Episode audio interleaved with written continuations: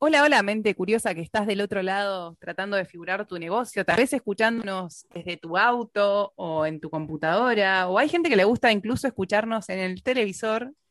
Bienvenidos, estos es Ángeles del Marketing y estamos en el episodio 2 junto a Mari y Eri. ¿Cómo andan, chicas? Muy bien, muy arriba estamos episodio. hoy. ¡Segundo episodio!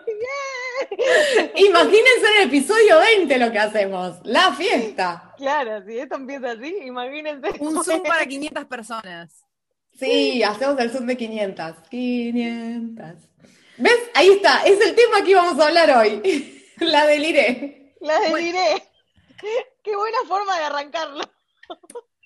En este episodio número 2, que es la deliré, queremos hablar de distintas anécdotas que tenemos eh, eh, de haber trabajado en el mundo digital cuando planificamos algo basado en la nada misma y obviamente no sucedió, ¿verdad?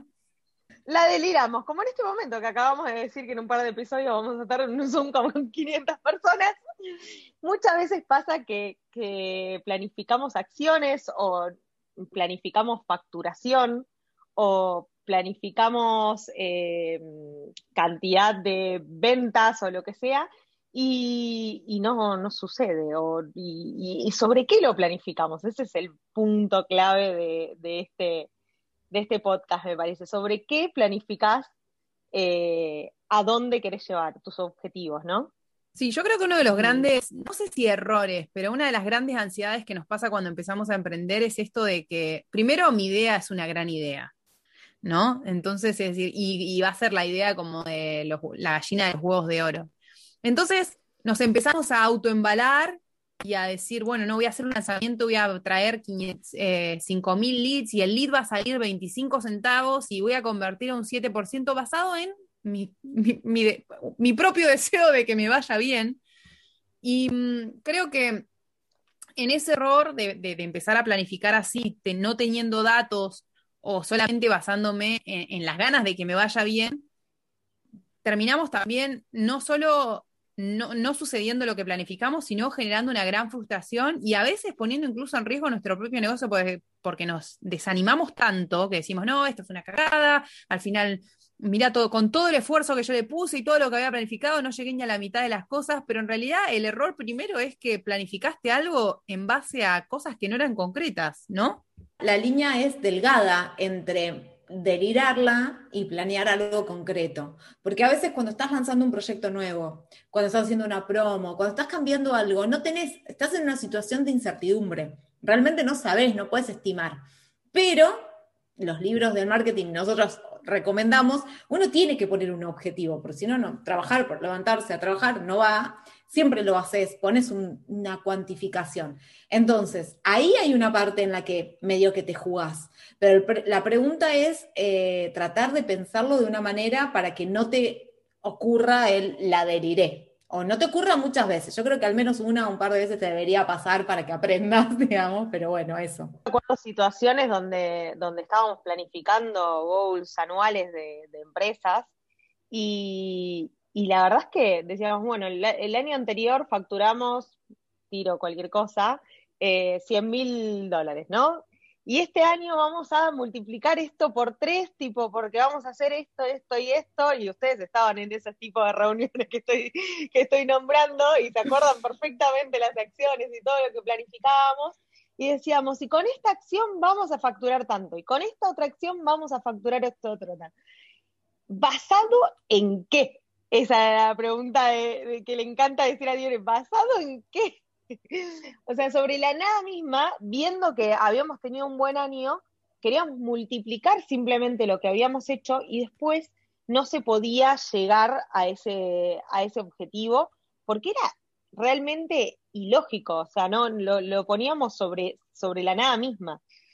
Eh, entonces es muy importante, creo que, que lo primero que, que la primera recomendación que podría dar es mirar qué hiciste antes a la hora de planificar, ¿no? Y de decir, bueno, ahora quiero llegar a tantas ventas, ahora quiero llegar a tantos leads, quiero invertir tanto y que me dé tanto. Eh, y para eso algo, algo interesante de lo, que, de lo que podemos charlar acá es también de tener un, eh, como una guía, ¿no? Una cuentita hecha de eh, hasta dónde puedo gastar, cuánto puedo gastar, cuánto me da mi negocio, porque también te podés fundir en el camino. Eh, decís, bueno, voy a, voy a gastar tanto porque después voy a facturar tanto otro. Si no lo haces basado en algo, eh, con un número concreto, viendo experiencias pasadas y arrancás fuerte, o sea, con una inversión grande, podés fundir tu propio negocio, porque si no lo planificaste bien, si la acción no funciona como, como vos pensás que va a funcionar, puede ser catastrófico y terminar cerrando la persiana.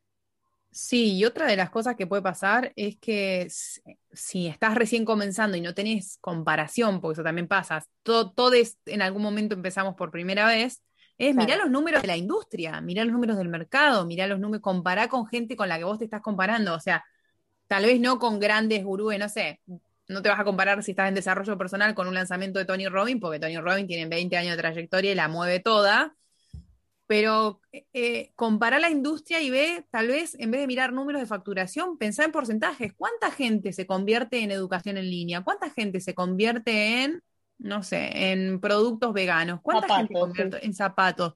Y como para empezar a tener, aunque sea un pequeño estimativo. Un marco de referencia. un marco de referencia. marco de referencia. Y yo lo que quisiera agregar de... también. Exacto, eso es lo que iba a agregar. Yo creo que a veces yo soy muy, tengo mucho Tauro en la carta, entonces tengo que aclarar esto. Pero yo, yo creo mucho en, en, el poder de las pequeñas acciones para ganar seguridad, especialmente en un lugar cuando es tu propio negocio y que estás con muchas cosas en juego. Entonces también habría que mirar tu capacidad. Porque a veces uno pone un montón de proyectos que quiere hacer, y yo ahora lo veo en mi vida como freelancer, y que mi cabeza no para de proyectar cosas que quiero hacer, y después tengo que pensar cuánto realmente puedo llegar a hacer en este día, en este mes, en estos seis meses. Entonces, me parece que hay que entender un poco también la capacidad de acción que uno tiene y empezar tal vez a poner metas más chicas y a revisarlas más seguido. Entonces decís, bueno, mira, no sé, es como, pienso como hasta un plan nutricional. Decís, bueno, eh, en primer semestre quiero hacer esto. Bueno, si llego a esto, duplico el próximo. Y vas de a poco y vos tenés más tiempo de ajustar, me parece. Porque a veces lo que pasa es que uno hace un plan, que eso también me pasó. Eh, que también es esta delgada línea que se las tiro a ustedes, es que a veces estás en un lugar donde se planifica todo un año en un contexto con mucha incertidumbre, viviendo en Latinoamérica, y Dios sabrá qué estará pasando en noviembre del 2000. Entonces, entiendo, o sea, amo la organización, también hay que ser tal vez flexible y decir, bueno, hagamos por quarter, por trimestre, por semestre, hagámoslo más corto para que, para que la incertidumbre baje un poco también, porque no sabés qué va a pasar de acá. bueno, igual ahora ya estamos inmersos en la incertidumbre, entonces creo que definitivamente los planes se tienen que revisar más seguido. Pero antes pasaba eso, que decís, estabas tirando metas de cosas que van a pasar en seis meses, siete meses donde estabas parado y no tenías ni idea. Sí, creo que planificar anual es clave, pero revisar cuatrimestra, eh, trimestralmente, quarterly, es clave. Porque nada de lo que vos planificás a principio de año está escrito en piedra. Las personas que planificamos cosas con nuestros emprendimientos en enero del 2020, nunca pensamos que en marzo se iba a parar el mundo. Entonces, el poder, sí, bueno, está bien, planifiquemos anualmente y pongamos acciones y pongamos como eh, KPIs o cosas o, grandes rocas a, trabajar cada quarter, pero es fundamental poder planificar el trimestre y, sincerarse y decir, che, ¿sabes qué? No, no es por acá. Nos, pasó, a nos, pasó nosotras con Ángeles de Marketing, hay que sincerarse también con eso, decir, bueno, queríamos hacer algo y dijimos, bueno, tal vez este no es el momento de hacerlo, recapitulemos y, reencaucemos el bote. Y esa es un poco la vida de, de la gente que emprende también. Nada de lo que se planifica anualmente está escrito en piedra y por más que nosotros planifiquemos hacer algo, hay un factor externo que nunca vamos a poder controlar, que es la inflación, la pandemia, lo que eh, las personas a las que les queremos vender. Eh, todo eso ya no depende de nosotros o nosotras o nosotres. Algo importante que ah. dijo Mari antes, que quiero rescatar y sacar de, eso que dijiste, eh, es muy importante que las acciones que hicimos anteriormente con una capa, ¿cuál es mi capacidad? Esa es la, la pregunta que lo que quiero sacar de, de lo que vos dijiste. ¿Cuál es mi capacidad? Porque muchos cometemos el error de somos tres, ¿no? Somos dos, o soy yo sola. Eh, y yo sola, el año pasado, o en estas hice esta acción y me salió y bien, bárbaro. Bueno, entonces voy a hacer 20 de esas acciones. O voy a, voy a multiplicar esa acción por 20 y sigo siendo yo sola. O sigo siendo con las tres personas que están en el equipo o lo que sea. Entonces, muchas veces también planificamos crecer a, a grande magnitud y queremos abarcar todo, porque los emprendedores somos así, queremos hacer todo nosotros o con las dos o tres personas que nos ayudan, eh, y terminamos cayendo en, que no llegamos a, cumplir con nuestras metas, porque es imposible a nivel eh, ejecución. Es muy importante tener en cuenta cuántos somos, cuál, cuál es el tiempo que tenemos disponible eh, a la hora de planificar y, y sentarnos y decir, bueno, yo quiero vender 800. Bueno, pero la otra vez vendiste 100 y eras vos y otra persona más que te ayudaba. Ahora, ¿podés mejorar esa conversión haciendo otro tipo de acción y qué sé yo? Sí, es posible. Hay, hay acciones, hay estrategias de marketing que te pueden ayudar y siendo vos y otra persona más pueden llegar muy lejos. Pero la realidad es que muchas veces si queremos crecer 10x, si queremos crecer más de 10x, tenemos que contar con gente que nos ayude a, alcanzar ese objetivo, porque las manos a veces no nos dan, no son suficientes. Bueno, me parece que tocaste un tema importante. O sea, a mí me parece que hay varias aristas con la deliré. O sea, para mí hay una parte en donde decís, está bueno soñar en grande. Sí, porque eso te emociona, te agarra emoción, pensás, nosotros estamos ya, yo ya en mi cabeza estoy imaginando un Zoom de 500 personas donde nosotros estemos haciendo esto y bailando y todo eso. Ahora, creo que también hay estas cosas que estamos diciendo, ¿no? Esto de decir, bueno, mi capacidad y cuánto tengo que crecer yo para poder lograr esto. ¿Qué, tengo que, qué tiene que pasar? Y me parece que también hay que medir, porque yo lo que noté, por lo menos en, la, trabajando sola, ahora este año un aprendizaje fue que empecé a armar muchos más equipos, pero es como que yo me lo agregaba todo en la mochila, decía, bueno, no importa, uno más, no sé qué, y después terminaba agotada, con efectos, eh, con consecuencias en el cuerpo, en el estrés, en, o sea, un montón de cosas que decís, bueno, pará, la estoy pasando mal, sí, estoy creciendo y la estoy pasando mal. Eh, entonces, como que ahí es importante tener como estas expectativas de decir, bueno, sí, el sueño está, eh, hacia allá quiero ir, quiero hacer mis, vender mis 800 unidades, pero voy a tener que empezar a crecer. Primero duplicar, después hago 300, porque no llego, no llego hasta entrenar a la gente. O sea, uno piensa que tomas más gente y que eso es automático. Y realmente agrandar tu equipo lleva tiempo. Educar a alguien que entienda la cultura, que se adecúen los, los equipos de trabajo, que realmente saquen lo mejor de las personas que están trabajando. Todo eso no es mágico, no es, ay, che, acá tenés tu nueva compañera, o acá tenés la, el community manager, o acá tenés la project manager, listo. Tenés que ir. Entonces, eh, eso se tiene que contar, porque alguien dice, no, para duplicar ya está, contratás dos personas y listo. Y decís, bueno, pero no es tan sencillo, entonces es importante tenerlo en cuenta. y aparte nadie tiene en cuenta que también eso, la inversión, eh, la curva de aprendizaje, por lo menos en general, son tres meses, por lo menos. Y por otro lado, por lo menos, por lo menos. Y por otro lado es que la gente no cuenta con la inversión en tiempo, o sea, lo caro que te sale a vos que se te vaya alguien y lo caro que te sale también entrenar a alguien, porque no es bueno, toma acá, tenés la llave, andá, leete estos libros, tenés que pasar tiempo. Y el tiempo de quien emprende o del CEO o del potencial CEO o de las personas que manejan equipos, es un tiempo carísimo para la compañía en términos. Entonces es como, bueno, en vez de que esa persona esté figurando una campaña nueva en Adults o esté armando el subject line de su vida, está entrenando a alguien y está invirtiendo ese tiempo y ese tiempo también se cuantifica, entonces no es que es tan sencillo. Y otro de los errores tan grandes que es, quiero crecer 10 veces, invierto 10, veces más en publicidad y voy a crecer. Y eso es irreal, porque cuando se escala, lo dijimos en el episodio anterior, lo dijo Eri, la conversión... Es algo que, siempre pasa, eso siempre pasa. O sea, sube, sube, escalamos y baja la conversión. Y también pasa muchas veces que agrandamos el equipo y tampoco es que vemos mayores resultados a nivel eh, económico, por así decirlo. Por ahí seguís vendiendo lo mismo, porque estás, no estás utilizando bien los recursos o eh, hay algo que, que, no se entrenó bien a la persona o, claro, pusiste a alguien en un puesto que no es relevante para los objetivos de la empresa o que te, que te ayude a impulsar y a mejorar la cantidad de ventas. Entonces es muy importante también cuando le delegamos o contratamos a alguien ver si esa posición es estratégica, si es una posición que me va a liberar tiempo a mí o, o, simplemente eh, va a ser un trabajo que me va a generar ingresos. Y eso tenerlo en cuenta también, porque no todas las personas que contratás te van a generar ingresos. A veces te van a aliviar la carga de trabajo a vos y está bien y es correcto también. Sí, pero uno de eh, los errores de los, de los emprendedores o hay una fórmula mágica del marketing que te dice, vos tenés que dividir la ganancia por la cantidad de empleados que tenés. Entonces vos decís, bueno, ganaste 50 mil dólares, tenés 5 empleados, son 10 mil dólares de ganancia per cápita, ¿no? Te genera cada empleado, te genera 10 mil dólares. Después pones 12 o, o, duplicás los empleados y los empleados no te traen la misma cantidad, te traen la mitad.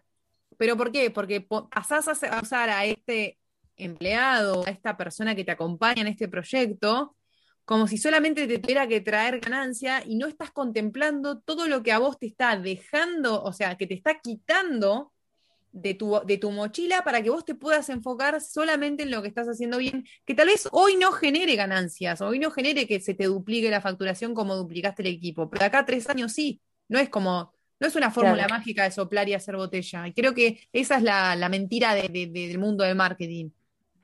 Yo creo que lo que pasa es, es tratar siempre de hacer un, o sea, vamos siempre oscilando entre dos conceptos que son contradictorios, pero que son necesarios, que es los resultados en el corto plazo y, la, y como la misión, la visión, lo que uno quiere lograr en el largo plazo. Entonces, siempre estás un poco atado a que, los, a que obviamente tengas revenue, que la empresa crezca y qué sé yo. Pero también necesitas a veces tener un empleado o dos, o, un freelancer, un asistente virtual, o alguien que te libere tiempo para vos poder empezar a sembrar lo que querés cosechar tal vez en un año, o en X, para poder hacer el proyecto de tu vida. O sea, creo que también para mí, o, o por lo menos a mí, el gran cambio que me, que me está pasando es empezar a pensar no en tener un negocio solo para hacer dinero, sino que hacer un negocio que, se alinee con cosas que me interesan como, como, obra, como proyecto, como a largo plazo. Entonces, cuando vos lo liberás, el resultado de que sea inmediato, todo llega. Les doy un ejemplo tonto. Yo tengo una, una, libreta donde anoto todas las metas y cosas que quiero lograr cada año. La uso solo a fin de año cuando hago el balance y cuando empiezo el año. La vuelvo a tocar cada año. Y la otra vez la miraba Sí, la otra vez la miraba y un montón de cosas las había logrado. No en el año en que yo las quería lograr, pero yo las había logrado. Y entonces dije, bueno, para mi vida, si yo veo mi vida como un todo, yo llegué. Ahora, si vos estás desesperado por correr la, cosa, el conejo ahí, la, zanahoria ahí, ahí va a ser complicado esto que dijo Diore de, de, los números con los empleados, porque hay un momento en que vos necesitas a alguien para que te deje tiempo para crear cosas a futuro para invertir en cosas que en este momento tal vez no te van a redituar y que tenés que hacerlas porque querés, porque te interesan, porque es parte de tu misión y que eventualmente después se van a convertir en un activo, pero que ahora no lo son. Y eso me parece muy importante. Eh, me parece que se notan. Sí, esta desesperación también por multiplicar 10x, 20x, eh, la facturación está buenísima y es necesario porque así se crecen los negocios, digamos, pero, pero siempre, o sea, volviendo un poco a, lo, de, a lo que hablábamos antes, es eh, siempre pensar cómo lo voy a lograr, con qué equipo, con, con, con en base a qué, cuánto, y, ver cuál es la realidad de cada uno. Todos queremos crecer 20, 100x nuestro negocio. Es, es a lo que queremos ir. Como dice Mari, en algún momento vamos a llegar a eso. Hay que ver y ser realistas con nosotros mismos, con el equipo que tenemos y con el tiempo y demás, para ver cuándo va a ser eso y de qué forma, ¿no? Creo que eh, el problema está en que mm, eh, muchas veces nos olvidamos de que hay cosas que llevan un ciclo de, o sea, vos puedes sacar de una semilla un, un árbol full producción en un año. Una semilla, bueno, germina, da hojita, genera ramas, después florece, después da unas primeras manzanas, a un árbol de manzana le tarda cuatro años estar full producción. Por ejemplo, lo digo con algo que conozco, ¿no? Que son manzanas. Pero, eh, pero nos venden eso de que no, vos haces el primer año te fue bien, el segundo año tenés que duplicar la facturación, porque cuando estás emprendiendo, si, si no vas duplicando tu facturación los primeros cinco años, te vas a fundir. No, bueno, pará, ¿en base a qué? De nuevo. Y después lo otro que pasa es que nos comparamos con cosas o con colegas o con industrias cercanas que llegaron a ser lo que son porque no solamente hicieron cosas, sino porque hubo un contexto alrededor que permitió que eso pase. Por ejemplo, totalmente. ¿cuántas criptomonedas hay? Miles. La que llegó y ganó fue Bitcoin. ¿Hubo criptomonedas antes de Bitcoin? Sí. ¿Hubo criptomonedas y hay criptomonedas después de Bitcoin? Sí. ¿Por qué llegó Bitcoin? Por, bueno, un, un montón de cosas. Estoy dando un ejemplo muy tirado de los pelos, pero también, o sea, con los buscadores. ¿Por qué no fue? Hasta la vista era el primer buscador. ¿Por qué no llegó el primero y llegó Google? Porque pasaron un montón de cosas alrededor, más allá del esfuerzo propio de todos los que hicieron Google, que hicieron que Google sea quien es Google hoy. Entonces me parece que compararnos a veces es como, está bueno ver que están haciendo al lado, pero el foco principal siempre tiene que estar en mi propia huerta, no en qué está cosechando el de al lado. Claro. Sí. Claro, sí. Y otra cosa que quería preguntarles. Ser grandes, pero sí, sí, sí, Mari. Eh, ¿Qué era esto? Eh, ¿Qué pasa cuando la deliré no funciona, no? La deliraste, quisiste 500 personas en el Zoom, vinieron 5. Uf, ahí, es, depende mucho de la persona para mí. O sea, es como que cuando uno se pone objetivos así como quiero 500 personas o quiero facturar un millón de dólares o tres o lo que sea, lo que sea. Eh, y no llega. Y, y depende mucho la persona y el ver, para mí lo importante y la clave es mirar qué hice.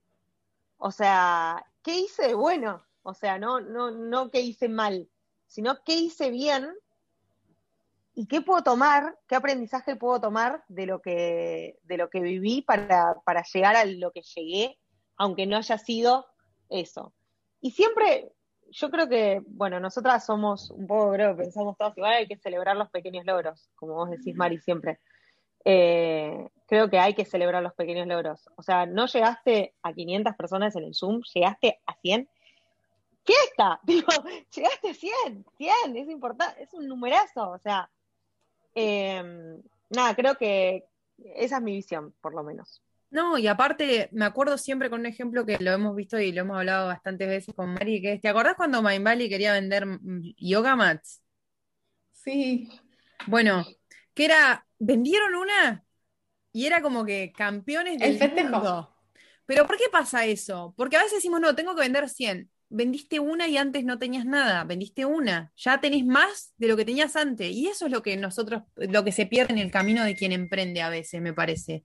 Es como, si ya tenés una cosita más, una cosita más que te llevó más cerca de la meta, antes no la tenías. Y creo que aprender a celebrar los, los grandes, esos pequeños logros ayuda a balancear también este, este delire, sobre todo cuando hay, cuando se emprende con gente o con equipos o con socios o socias que deliran a tu mismo ritmo, porque es, eh, retroalimentar el delirio es muy fácil. Muy fácil, sí. A mí, me, a mí me pasa, igual creo que para la próxima podemos anotar hablar de cultura, que me parece interesante de esto. A mí me pasa que, por ejemplo, yo soy muy exigente, entonces siempre cuando deliro me la pego me baja mal. Especialmente, y no sé cuánto les pasará, pero muchas personas siento que, su emprendimiento también habla mucho de uno y de quién soy yo y de tu propia identidad. Cuando estás haciendo la, cara de tu emprendimiento, cuando le estás poniendo de todo. Entonces, cuando no te funciona y no tenés un día muy eh, de, autoestima arriba, empezás tipo, la gente no me quiere, esto es una... O sea, a mí me pega, o sea, yo tengo que recuperarme después. Pero lo que creo que este, esto que vos decís, Eri, las dos, o sea, me parece que es importante que es esto, ¿no? Hay gente que, que no ve eso, que uno, yo enseguida suelo ver todo lo que falta. Y me fui entrenando con los años para ver las cosas que, que salen bien. Y que a veces son chiquitas, pero que siento que son poderosas. Por ejemplo, ahora me pasa a veces con los cursos, que a veces digo, bueno, no vendí nada. Pero a veces pienso, y me doy con un palo, pero a veces pienso, che, mandé un mail y en menos de una hora hubo una persona que me contestó y me compró. Y yo dije, pará, eso está muy bien. O sea, les conté a alguien, a, mi, a mi grupo de gente que me sigue, y ya tuve el toque de alguien que me diga, dale. Entonces, eh, esto del ejemplo de la yoga mat me parece que está bueno, ¿no? De que en un contexto alguien diría, che, mirá, loco, mandaste, en una hora te contestaron, we, celebration, y después puedes tener otro contexto de alguien que te diga, no, bueno, mirá, lo mandaste a 3.000 personas, te contestó uno solo, viste, estábamos esperando 50, buah, todo mal. Entonces, eh, nada, como tratar de recuperarse, ver qué salió bien, qué se puede aprender y seguir soñando, o sea, no cortar los sueños, porque eso creo que es lo que lleva el emprendimiento hacia adelante, ¿no? Las ganas. Y una de las cosas que la gente se olvida es que mide el, el éxito en términos monetarios.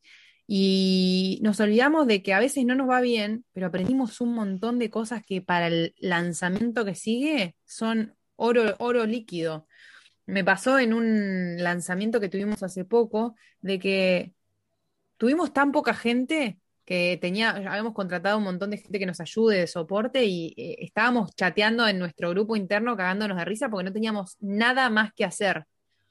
Pero después, cuando nos sentamos y terminó el lanzamiento, que obviamente no nos fue tan bien, y anotamos todo lo que habíamos aprendido, capitalizamos un montón de cosas. Y acá me van a decir, che, Diore, bueno, pero yo no vivo del aprendizaje. A mí el aprendizaje no me compra ni me paga el alquiler. Lo entiendo y estuve ahí también pero a veces la capitalización de los errores y las cosas que podemos mejorar para próximos lanzamientos llevan a que el, lanzamiento que sigue multiplique eh, exponencialmente el éxito de lo que pueda llegar a pasar, justamente porque tuvimos ese aprendizaje propio. Sí, a veces no es, no es eh, encontrar o dar, cambiar todo. Hace poco me pasó con, con un cliente que cambiamos todo un lanzamiento eh, hicimos algo completamente distinto, nuevo, porque eso iba a generar más X de crecimiento al, negocio. Y, de repente nos dimos cuenta de que generamos y los mismos o peores eh, resultados que lo que hacíamos con lo que veníamos haciendo siempre. ¿Y qué pasa?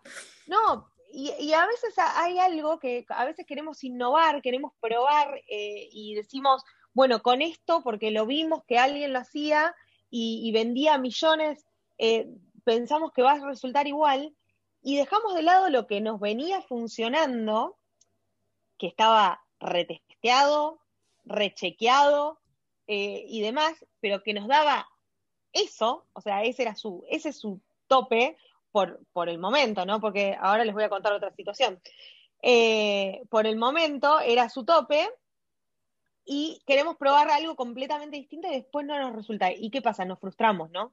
Porque todo el esfuerzo y todo eh, al, al, Pepe, porque lo otro que, veníamos haciendo funcionaba.